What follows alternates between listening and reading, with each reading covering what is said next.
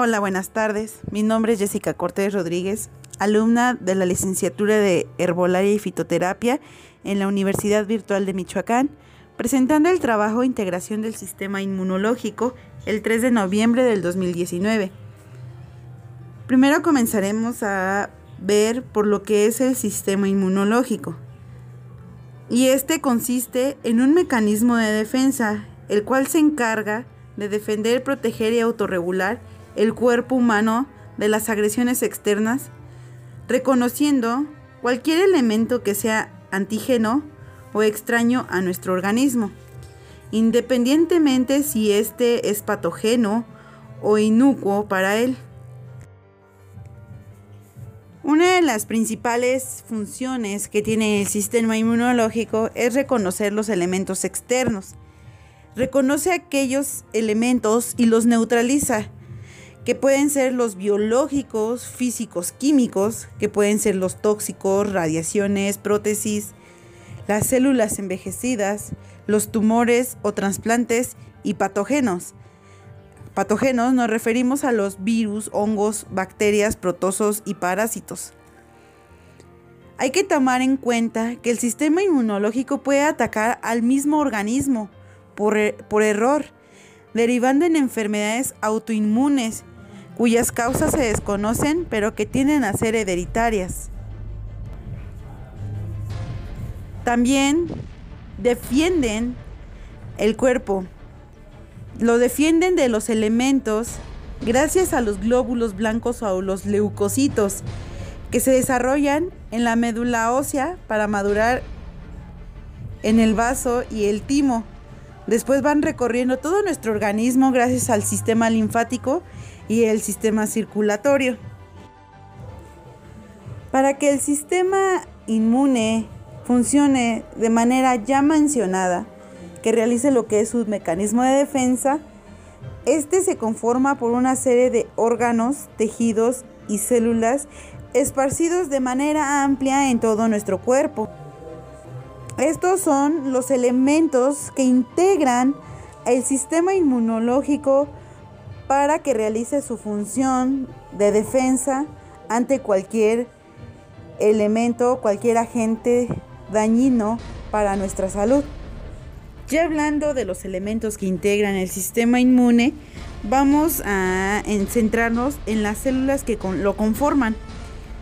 Primeramente las células linfoides, el cual se encuentra en tres tipos de células linfoides, que son los linfocitos B, que se originan del timo, los linfocitos T y las células asesinas naturales o comúnmente denominadas NK, que por sus siglas en inglés significa Natural Killer.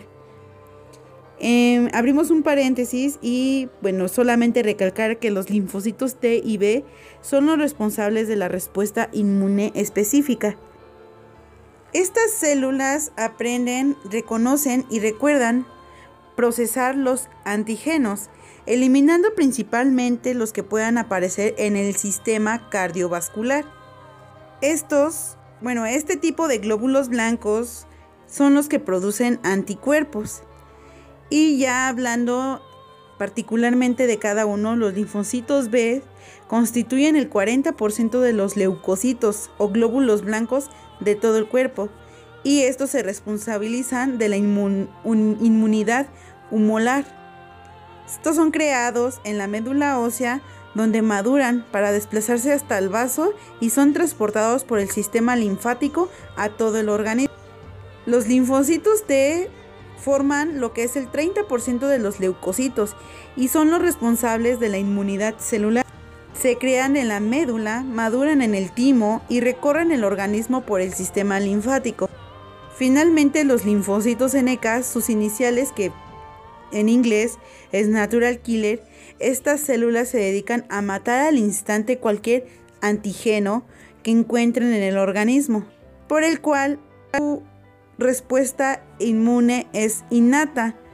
Es el contrario de los linfocitos B y T, que es adquirida, ya que aprenden a identificar el antígeno, acabar con él y recordarlo gracias a su memoria celular.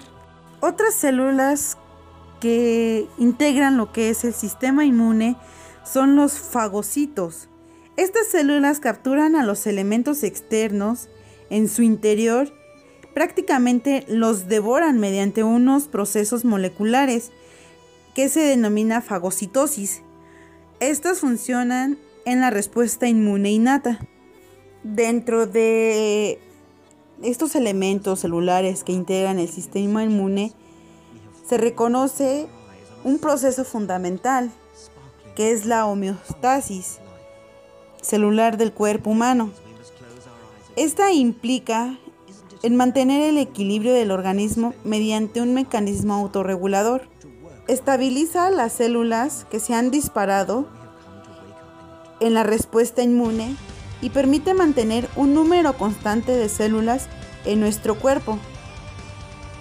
Esto hace que se activen unos sintetizadores que impiden que los linfocitos mueran después de la respuesta inmune para que puedan sobrevivir aquellos que han guardado en su memoria la exposición del antígeno y estos queden preparados si existe probablemente una posible activación.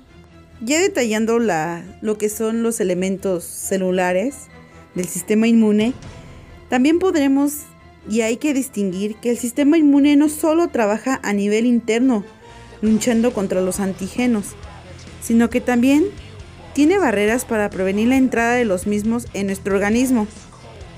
Uno de los principales elementos que integran el sistema inmune es la piel, después serían las mucosas, las vías respiratorias y el ácido estomacal, los cuales protegen a nuestro organismo de la entrada de agentes extraños al cuerpo. Otras células que integran el sistema inmune son las células complementarias, que juegan un papel importante en el desarrollo de la respuesta inmune, la cual se refiere de una manera en general. Estas son las células accesorias, principalmente los macrófagos, y otras células presentadoras de antígenos, como puede ser las dendríticas. También son las células ambientadoras, que son los fibroblastoides, originados en la médula ósea, y reticulares epiteliales, originadas en el timo. Y finalmente están las células efectoras, que son los granulocitos, neutrófilos, eosinófilos, basófilos, las células cebadas y los macrófagos. En el sistema inmunológico existen órganos repartidos por todo el cuerpo humano para dar una respuesta defensiva a todo el organismo, el cual tiene un enlace con el sistema linfático y el sistema circulatorio. Por la, por la misma razón, estos tres sistemas comparten los órganos donde se crean, maduran y transportan los glóbulos blancos. Hablemos primeramente de los órganos linfoides primarios, que son aquellos órganos donde se considera que las células que darán respuesta inmune maduran para después ser transportadas y estos órganos son la médula ósea y el timo. Primeramente la médula ósea es donde se da la hematopoiesis, que es la creación de toda célula sanguínea, que son los glóbulos rojos, incluyendo las células que van a inmunizar el organismo, que son los glóbulos blancos. Y el timo, que es el órgano que se responsabiliza en que maduren los linfocitos T, y esto le envía al torrente linfático para dar una respuesta inmunológica a las células. Después están los órganos linfoides secundarios. Estos serán el escenario en donde los leucocitos actúen contra los antígenos y por lo tanto son los responsables de transportarlos por todo el organismo para protegerlos. Dentro de estos órganos se destaca lo que son los ganglios linfáticos que son un grupo de nódulos repartidos por todo el organismo, unidos por los vasos linfáticos, y es en donde se acumulan los linfocitos B y T para dar una respuesta inmunológica cuando sea necesario. También se encuentra el vaso, que este órgano es donde una vez ya maduros irán los linfocitos B y se repartirán por el organismo mediante el sistema linfático para dar una respuesta inmunológica a la linfa y a la sangre. Otro elemento que integra el sistema inmunológico es el tejido linfoide asociado a mucosas. Es una serie de estructuras linfoides que están en el tracto intestinal, el respiratorio y el urinario, especializados en luchar contra los patógenos en zonas localizadas. Aquí entra en juego las amigdalas o adenoides, la nasofaringe y las placas de Peyer del estómago. Un elemento más son los vasos sanguíneos y los vasos linfáticos. Son los conductos por los que transportan la sangre y la linfa respectivamente. Circuitos en donde permiten a los glóbulos blancos viajar y dar una respuesta inmunológica a todo el organismo. Y es como doy por terminado el tema integración del sistema inmunológico. Y como, como conclusión sobre el tema, lo que me quedo yo personalmente es cómo diversos órganos, diversos tejidos, diversas células forman, juegan un papel fundamental para lo que es la reacción, para lo que es el mecanismo de la defensa de cualquier agente, cualquier enfermedad, agente, bacterias, virus, para cualquier anomalía que esté a punto de entrar a nuestro cuerpo.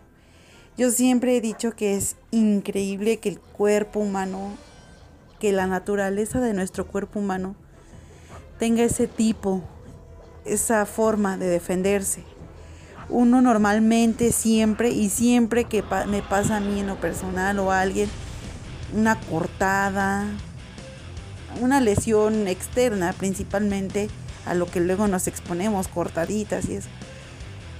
Cómo empiezan las células a trabajar, los tejidos, todo empieza a trabajar, protegiendo la parte del cuerpo dañado para que ningún agente patogénico entre y afecte nuestro organismo.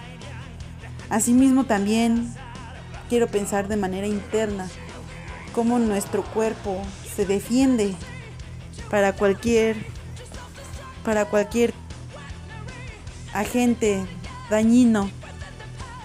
Y es muy increíble y ahora logro entender que cuando Em, el bueno, cuando se trata de temas delicados como lo que es la leucemia y eso, yo siempre decía, ¿por qué siempre el trasplante de la médula ósea? ¿Por qué ese trasplante de médula ósea a otra persona?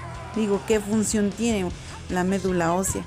Y a lo largo de lo que he llevado la licenciatura y hemos visto todo ese tipo de temas, entendí que es un es el principal órgano, principal tejido en el que tiene las células madres y estas células trabajan para matar matar todo ese agente patogénico que está afectando al organismo, pero a veces también no entendía por qué no se curaban tan rápido. Y con este tema entendí que hasta a veces el mismo sistema inmune llega a, a matar esas células buenas porque se confunde, no sabe distinguir cuáles son las buenas, cuáles son las malas. Él solamente reacciona y ataca. Es tan complejo, es tan increíble la naturaleza que tiene nuestro cuerpo al poder defendernos de una enfermedad. No es solamente de, ay, ay, te, este, te da la enfermedad y ya, te enfermaste y no. Nuestro cuerpo está tratando de luchar, nuestro sistema inmunológico está tratando de botar toda esa, esa enfermedad para que no nos llegue a perjudicar. Pero a veces hay factores que lo debilitan, ya sea o la edad si somos pequeños, si somos ya mayores, en donde nuestra, nuestro sistema, nuestros órganos ya es un poco débil. El estrés, uno de los principales factores que debilitan el sistema inmunológico. Y también la dieta, ya que en la dieta los alimentos nos proporcionan lo que son demasiados nutrientes para el cuerpo y si llevamos una dieta muy baja en estos nutrientes, el sistema inmune se debilita y hace que entre. son muchos factores que perjudican a nuestro cuerpo y hay que mantenernos en equilibrio para que nuestro cuerpo no sea enfermo, no se enferme. Pero pues hay que cuidarnos y hay que verlo por el lado de, de que no solamente viene y nos ataca la enfermedad, sino que nuestro cuerpo lucha porque esta enfermedad no se desarrolle y no sea posible en nosotros. Muchas gracias por su atención. Hasta la próxima.